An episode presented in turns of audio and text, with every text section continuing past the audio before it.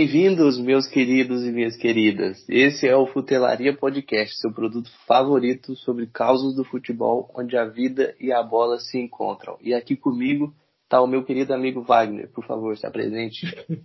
Olá, meus amigos futeleiros. Esse daí que falou que foi o Murilo, que me apresentou. Sou Wagner. Nós somos estudantes universitários e nós fizemos Futelaria uma página no Instagram sobre momentos curiosos e relevantes do futebol. O nosso objetivo é espalhar esses contos desse esporte global, dessa maravilha das quatro linhas. É, é isso. É isso aí, Wagner. Para quem não nos conhece, acessa lá, futelaria, você vai entender um pouquinho mais. Só que não bastando tudo que a gente já escreve lá e produz, a gente também quer fazer mais coisa. Por quê? Não sei. A gente tem vontade. E aí a gente vai fazer esse podcast para poder aprofundar mais nesses assuntos, né? porque lá a gente tem os temas certinhos, a gente separa cada dia da semana um assunto. Então agora a gente vai poder se aprofundar mais. Fala com a gente, Wagner. Pois é, né? A gente, a gente não fala muito sobre, sobre os assuntos no Instagram por causa da limitação de 2.200 caracteres, né?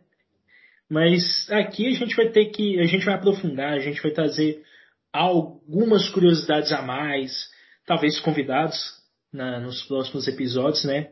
Então, aqui a gente vai aprofundar de uma maneira meio didática e meio cômica, engraçada, dentro dos limites, nos assuntos que nós tratamos no, no Instagram. Aí vai ser. Exato. Para começar, Wagner, eu quero te perguntar que camisa de time você tá usando, porque aqui virou regra agora. A gente decidiu que para gravar o podcast tem que estar tá vestindo uma camisa de algum time. Fala aí, qual que é o teu? Beleza. É, a minha camisa aqui é do Cranin FC. Cranin né, dessa forma mesmo, que é o time que é o time do meu terceiro ano no ensino médio. Infelizmente, Grande Cranin. não consegui ver essa camisa no, no podcast. Infelizmente, não vamos ter versão com a gravação nossa, vai ser só áudio, mas tá aqui. É uma bela camisa azul com preta, patrocinada pela Puma. Que veio o, patrocínio da Puma, é isso. Justo. Patrocinada ainda. Eu tô com uma do Fortaleza, comprada em Fortaleza, na famosa feirinha de Fortaleza, quando fui visitar nosso querido amigo Fabrício, que provavelmente está no ouvido agora. É, um abraço e... aí Fabrício e pra, Grande Fabrício. Ceará. Ceará. E eu também tenho uma de Ceará, viu? Não fiquem bravos, torcedores alvinegros, que em breve é, também vou estar vestindo a peita do querido Vozão. Mas enfim, bora ao que interessa para o episódio de hoje. Bora. Soy el fuego que arde tu piel,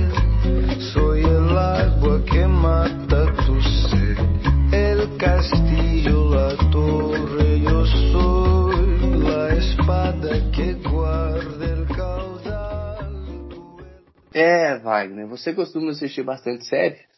Ah, velho. Sim, costumo sim. Ah, então tu conhece essa música aí que tocou, né? Tema de Narcos, série da Netflix, bastante famosa.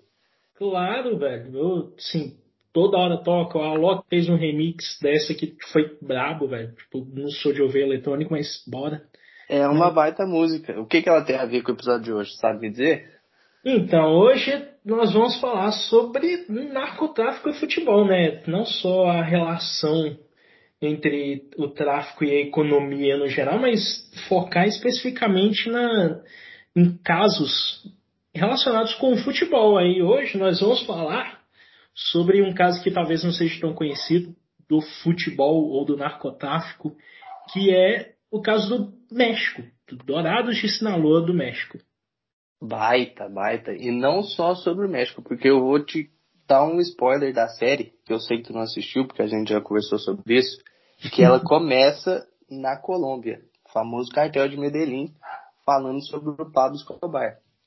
E aí o que acontece? Depois que o Pablo Escobar morre, é um spoiler, o, o, foco da série deixa de ser a Colômbia e vira o México. Mas ainda assim é interessante de ver, já entrando no assunto do futebol, como que a Colômbia e os cartéis, tanto de Medellín quanto de Cali e alguns outros, tinham a ver com o futebol.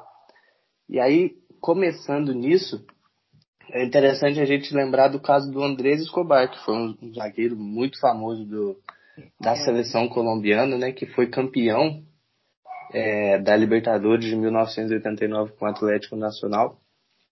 Que aconteceu que é o famoso caso, né, que virou até meio que lenda, porque não se tem a certeza de que na Copa do Mundo de 1900 quê?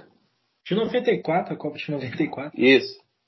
1994, o André Escobar fez um gol contra contra os Estados Unidos, que eram os mandantes né, da Copa do Mundo.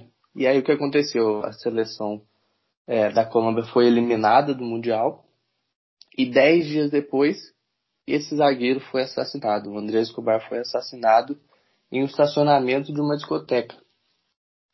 E adivinha em que cidade que aconteceu isso? Vamos lá, você tem um palpite. Medellín. Justo, em Medellín. Onde ele cresceu, onde ele nasceu e onde ele jogava na época. E aí se criou esse alvoroço. Será que o André Escobar foi morto por causa do gol contra? E isso até hoje não se sabe. Porque na época Medellín era uma das cidades é, realmente mais perigosas do mundo, né? É, extremamente violentas. E, e, e, pode não ter sido por causa do gol, mas vamos lá, né? É, mas é interessante que ele morreu um ano depois do Pablo Escobar, mas ainda tem essa influência do cartel, né? Ainda pode ter. É, exato, exato. Influência. Porque como a gente sabe, o, o próprio Pablo Escobar ele tem uma ligação forte com o Atlético Nacional, que foi, né, que chegou, como a gente falou, a ser campeão da Libertadores. E também o cartel de, de Cali, por exemplo, tem uma ligação com o América, é uma ligação muito interessante de se fazer. Mas e aí, continuando ainda sobre a série de Narcos, quem não viu tá perdendo porque é uma baita série. O programa, depois que acaba a história dele na Colômbia falando do Pablo Escobar, ele muda para o México. E aí é onde encontra o assunto que a gente vai trazer aqui do Dourados de Sinaloa. A diferença do México para Colômbia nesse caso é que no país da tequila a gente não tem essas informações certeiras sobre a influência das drogas no futebol, né? Apenas rumores. É, esse do Dourados, que é um time criado em 2003, é um deles. Pois é, né? E foi um, um clube recente que tá com essas polêmicas, assim, não só dentro do campo, que envolveu várias polêmicas que a gente vai passar sobre uma delas, mas fora do campo tem, é, tem esse rumor que até hoje não foi comprovado, mas que tá lá, né, de lavagem de dinheiro, usando o clube de futebol como, como instrumento para lavagem do dinheiro do tráfico de drogas. Isso. Mas... Ainda mais porque o Dourados de Sinaloa é um clube é, da cidade de Culiacán, considerada a base do famoso cartel de Sinaloa, né? Da cidade também de onde veio o El Chapo, que por muitos anos ele foi o, o narcotraficante mais procurado do mundo e, e enfim, é um, uma das maiores, um dos maiores criminosos da história e lá também onde tem 90% das é, organizações criminosas do México. Então, querendo ou não, não é um lugar nem um pouco amigável. Capital do crime, realmente. não, mas voltando para o futebol, o time tem, obviamente, pouco tempo de vida, foi fundado em 2003, mas tem muita história. O Yarley, que foi tema de um dos nossos posts do sábado, de craques esquecidos, foi jogador do Dourados, né? Antes de ir para internacional, né? Também tivemos o Louco Abreu, que foi artilheiro por dois anos seguidos, que foram os dois primeiros anos do Dourados na primeira divisão do mexicano, do Campeonato Mexicano. E ele dividiu o campo com o grandioso, o, in, o inoxidável, como diria o Faustão, Pepe Guardiola, que, que ele aposentou depois do rebaixamento do Dourados, que veio com essa polêmica dentro de campo, que é a regra confusa do rebaixamento, que eu não sei explicar. Mas o post sobre o Pep Guardiola a gente já fez.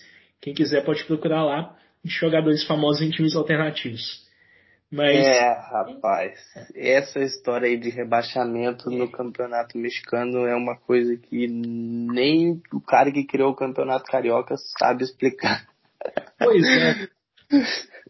Campeonato Resumindo, carioca, vou, vou resumir para vocês entenderem, para ficar bem fácil. Resumindo rapidamente, o Dourados de Sinaloa teve o artilheiro da competição, fez uma das melhores campanhas, pois entre 18 times ficou em, em oitavo. Só que o que acontece? Na época existia um chamado é, eficiente, é, tabela de coeficientes. Olha isso. E aí, isso levava em conta as pontuações das equipes nos campeonatos anteriores, de até dois anos antes. Então, o que acontece? Quando se juntou os coeficientes para fazer uma tabela final, descobriu-se que o Dourado ficou em último e acabou rebaixado.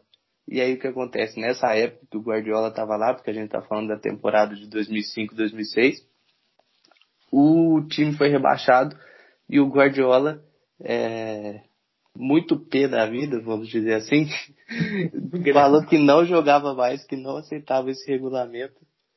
E aí se aposentou depois do último jogo e desse rebaixamento. Ele falou, não, não jogo mais, porque isso é impossível. E aí o resto é história, né? Ele é, virou técnico e hoje tem gente que reclama do regulamento do campeonato carioca. O campeonato mexicano aposentou o Guardiola, velho. Olha pra você ver a situação. É, Não, e, tipo e tem, tem uma outra, uma outra regra bem curiosa sobre rebaixamento de agora, né? Que, que eu descobri fazendo a pesquisa para esse podcast. Acabou com a Liga Ascenso do México em 2020, ano passado, e fundou uma nova liga, que é a Liga de Expansión, que agora, cara, é, é muito bizarro. Rebaixamento e o acesso de clubes está congelado por seis temporadas. Porque Isso. é uma tentativa de fazer, é, de forçar os clubes a terem projetos estáveis é, ao longo dessas seis temporadas. Só que o Dourados de Sinaloa infelizmente já não, já não cumpriu com essa parte, porque eles demitiram um técnico no, no ano passado, no finalzinho do ano passado. A liga mal encerrou o apertura, que é a primeira fase do campeonato, e eles já demitiram o treinador, timezinho bom. É, grande Dourados de Sinaloa, porque além disso, a gente ainda fica mais a par do time quando o Maradona vai para lá. Isso muita gente já deve ter assistido é, a série também disponível na Netflix, que chama Maradona do México, é quando o Maradona vai treinar o Dourados de Sinaloa e lá ele faz uma, digamos, revolução no clube, já que o clube estava ameaçado na segunda divisão de cair para a terceira e, olha o spoiler, foi para a final do campeonato, mas não ganhou. Não conseguiu subir. O Maradona é Deus, mas não fez milagre. E aí o time passou por umas poucas e boas. Grande Maradona. Além disso, tem outros jogadores é, meio que famosos que também jogaram lá, não é? É, alguns jogadores de fama que a gente pode falar, né? Além do Yarley, do Guardiola, temos o Cuauhtemoc Blanco, que jogou três Copas do Mundo pelo México, três ou 2004, eu não lembro se ele jogou 2010, que também é político mexicano, ó. Que, hum. cara. É, também o grande, o gaúcho Sandro Sotile, acho que você pode falar mais sobre ele, né? Grande Sandro Sotigol, é, esse aí é o cara que eu como gaúcho conheço bastante, porque ele rodou por vários times do Rio Grande do Sul, é, jogou inclusive no Inter, é, ele é muito identificado, digamos assim, com a cultura gaúcha. E para quem não conhece, só procurar o arroba dele, Sandro Sotigol, que eu tenho certeza que vocês vão dar muita risada que esse cara é uma figura, um atacante de peso, viu? Esse cara era fera. Mas, enfim, é... É, tá bom, tem... Sandro Sotilha é uma figura, jogou lá. É, o Maradona, com todo o seu histórico de cocaína, jogou na cidade do maior grupo produtor de cocaína. Esse médico é só pérola, viu, meu amigo Wagner? Também, é, também acho que acho que eu não passei por esse daqui, que é o Jared Borghetti, que é um dos poucos jogadores de seleção mexicana que passou pelo Dourados, né? Assim, é um clube, um clube que não tem muita tradição. A cidade de Cuiacán, que é a capital do estado de Sinaloa, não tem muita tradição no futebol. É, é até estranho. Porque o time tem, é, tem. Até que tem quatro campeonatos da segunda divisão, né? Que incluem os clausuras e aperturas, mas só subiu duas vezes. Em compensação, o time de beisebol, o grande Tomateiros de Cuiacán, ó, que timaço.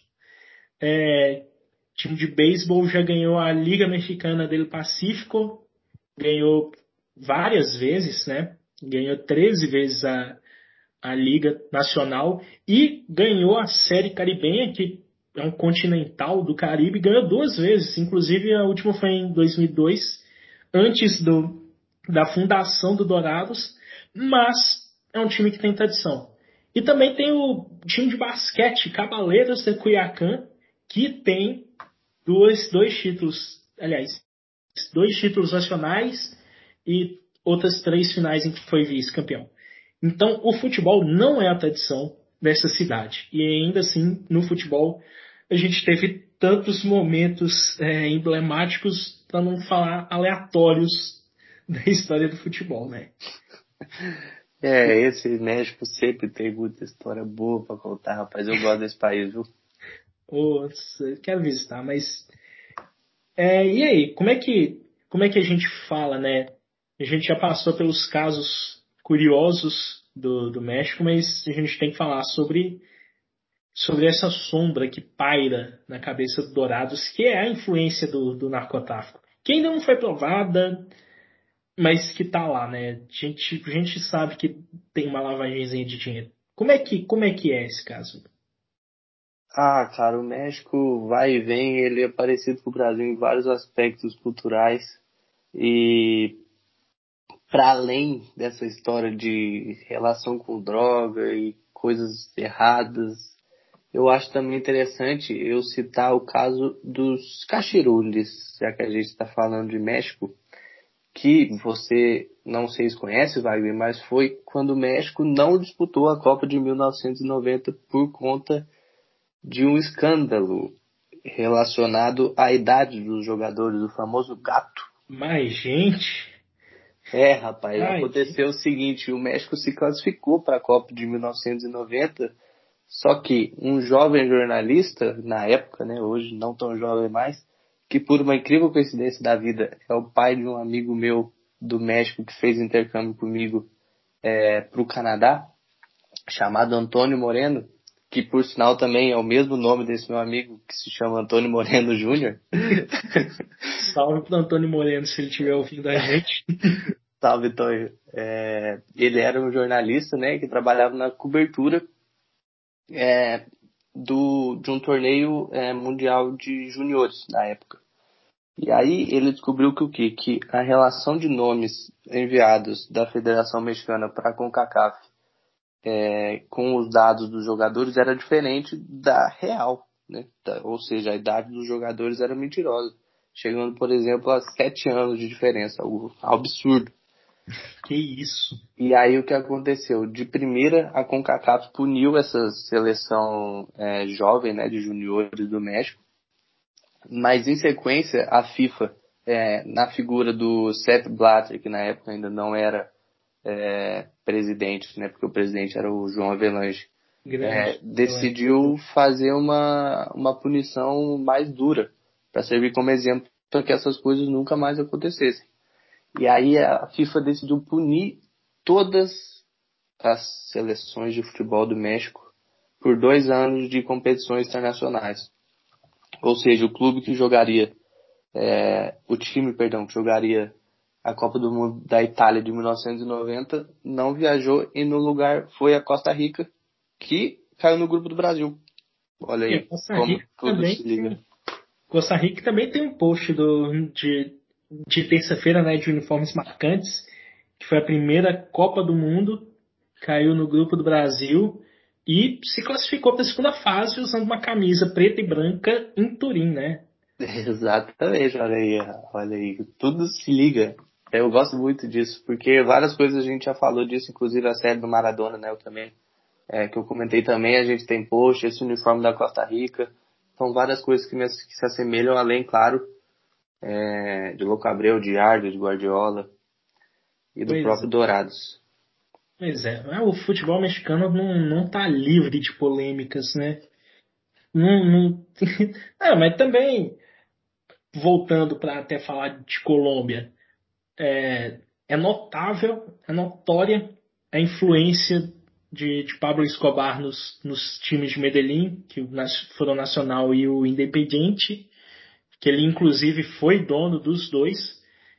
E tem aquela, aquela história né, da influência na Libertadores de 89, tem as quartas de final, as quartas de final da Libertadores de 90, que teve um jogo anulado contra o Vasco, do grande Eurico Miranda, ele ainda não era presidente na época, mas é, acusação de suborno aos árbitros num jogo que foi uma vitória do Nacional, é, essas acusações levaram o jogo a ser anulado.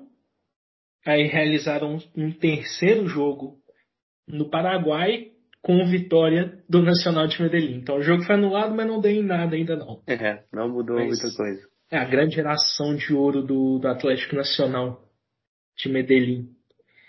Pois é.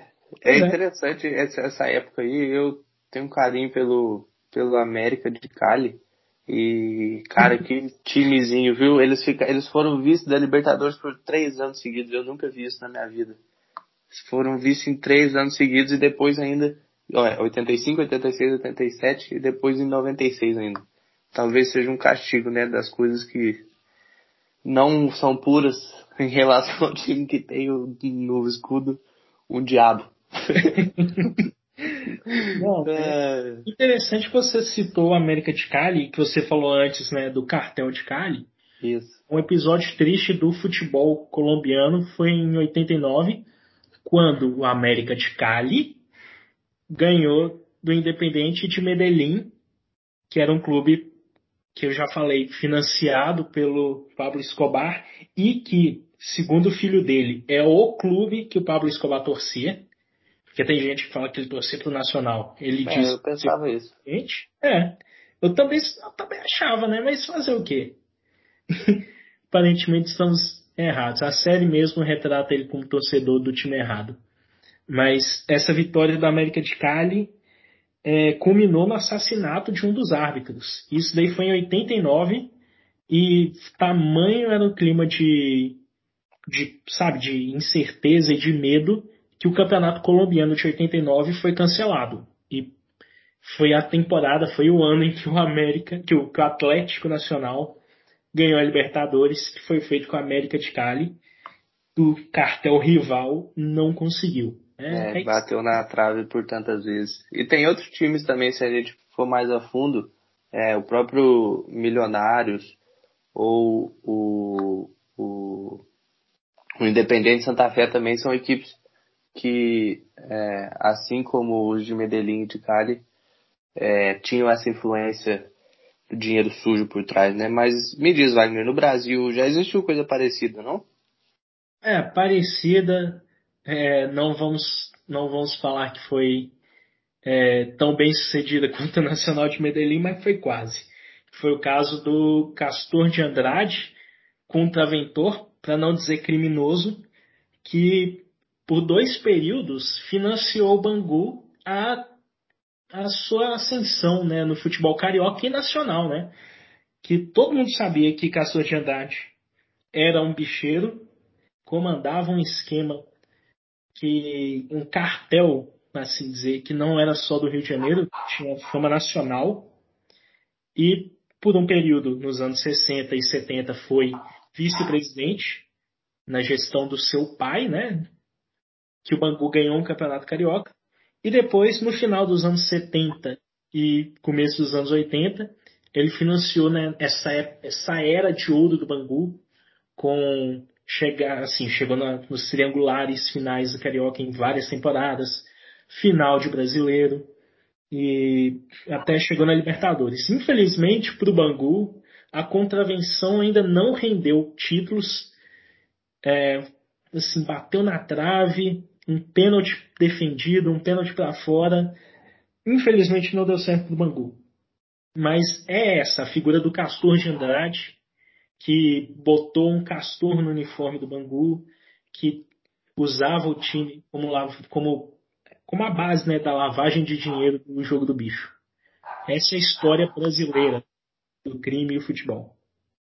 E que coisa, né? Tem a série da Netflix, da Globoplay, né? Eu não sei onde tá, é na Globoplay essa série?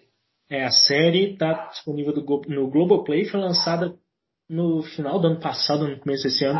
É interessante, é, mostra um lado benevolente, conhecido pelos moradores né, da zona leste do Rio, esqueci onde que é o bairro, que viam no Castor a figura de um patrono né, da escola de samba, que a Mocidade Independente Padre Miguel ganhou, cinco títulos com Castor, um financiador do Bangu, um defensor do futebol feminino, olha para você ver. Importante. É, o futebol feminino que estava é, saindo da ilegalidade nos anos 80. Em 81, Campeonato Carioca, é, o Radar era uma das grandes equipes e o Bangu chegou na final do, do Carioca feminino. E num, talvez num lance duvidoso, teve um gol anulado no primeiro jogo, no estádio Moça Bonita. Acabou que o Bangu perdeu esse jogo e o Castor de Andrade, P da vida, invadiu o campo para matar o juiz, provavelmente. É, Grande tá... seu Castor. Aí, ó, a criminalidade brasileira defende o futebol feminino. Você vai ver isso em outros países? Não. A criminalidade brasileira defende a igualdade de gêneros do futebol. Justo. Doutor Castor à frente de seu tempo. Pois é. Um importante revolucionário. Infelizmente, a era de ouro do Bangu acabou em 86, com uma eliminação melancólica na Libertadores, que incluiu um jogo com só 148 espectadores, nenhuma vitória. No brasileiro, nem as contratações de Mauro Galvão, o jovem craque Neto e o técnico Paulo César Caperdiani, nem esses nomes de peso salvaram o Bangu, que nunca mais voltou ao nível que teve no começo dos anos 80. Essa é a triste história de como a contravenção brasileira ainda não conseguiu financiar um, um título. É, querido Bangu, que pena que não é mais um time relevante que figura entre os grandes do Rio e do Brasil, pois já fez parte, né? Pois é, já fez parte dos grandes do Rio por vários anos. Infelizmente a tradição acabou no Moça Bonita, mas a história ainda vive de um, de um clube histórico. Mas de qualquer hum. forma, a gente tem que deixar claro que não é legal virar um grande time por motivos, digamos, não tão legais. É, o podcast Futelaria não está é, endossando o financiamento de clubes com dinheiro de tráfico de drogas ou de jogo do bicho. Exatamente. Somos um podcast limpo, galera. Primeiro episódio a gente tem que deixar isso claro. Não, então é, então é isso. A gente deu essa volta pelo mundo do futebol e da, e da criminalidade, né? Mas agora sim, vamos voltar no México, passar só para dar aquelas últimas curiosidades sobre essa cidade de Cuiacán tão peculiar, que é uma cidade movida à agricultura, acho que nós sabemos de quê, e comércio.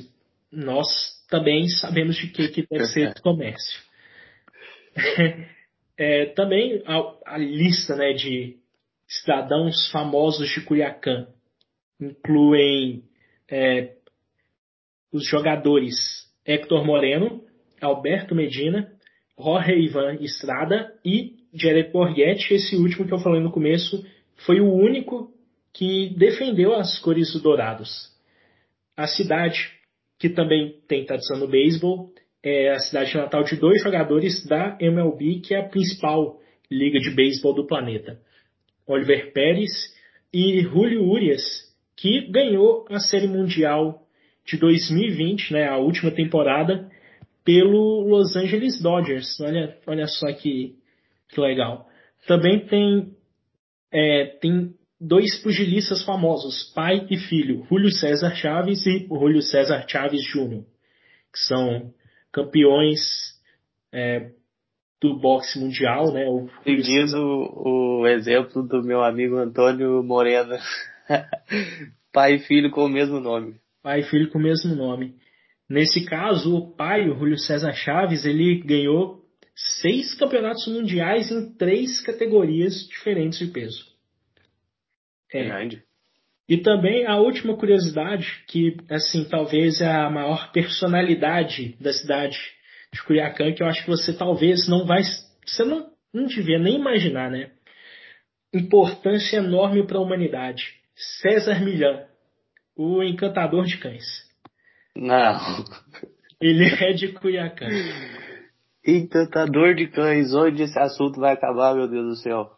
Não, esse assunto, esse assunto tá dando várias saídas de tangentes aqui. Assim, genial, genial. O cara que já é famoso no Animal Planet veio de uma cidade que é famosa no NetGeo, no Discovery pelos documentários de dogs. Então, assim, Cuiacã é uma cidade bastante peculiar que nos deu o Encantador de Cães, nos deu uma temporada bastante peculiar do Maradona como treinador. É, também nos deu uma temporada repleta de indignações do Guardiola. Então, assim, é, é um assunto até aleatório a gente falar de um clube da segunda divisão do México.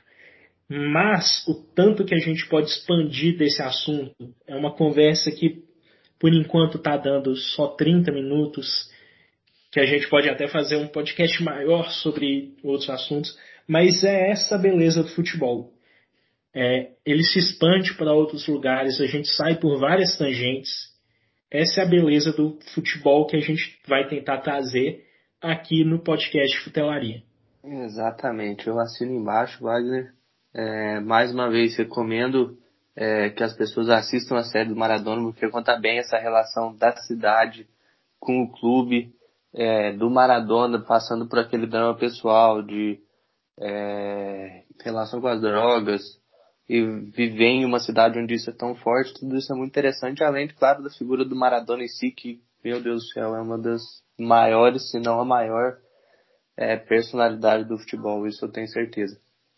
Então, é, eu acho que por hoje é isso. É, desculpa se a gente falou alguma coisa errada, porque acontece, nós não somos profissionais da comunicação, a gente só está aqui trocando uma ideia e gravando. E eu acho que obrigado, né, Wagner?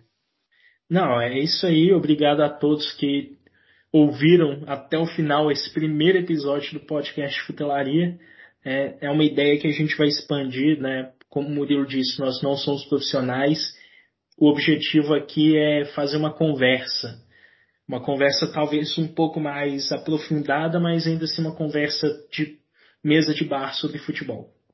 Exato. É, então sigam lá, arroba Futelaria no Instagram, para quem não nos conhece. Pode entrar em contato, fiquem à vontade. O meu pessoal é arroba Murilo Carraro 99. Para quem quiser me conhecer melhor, trocar uma ideia também.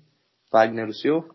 O meu é wg.nr, é Wagner sem as vogais e um pontinho no meio.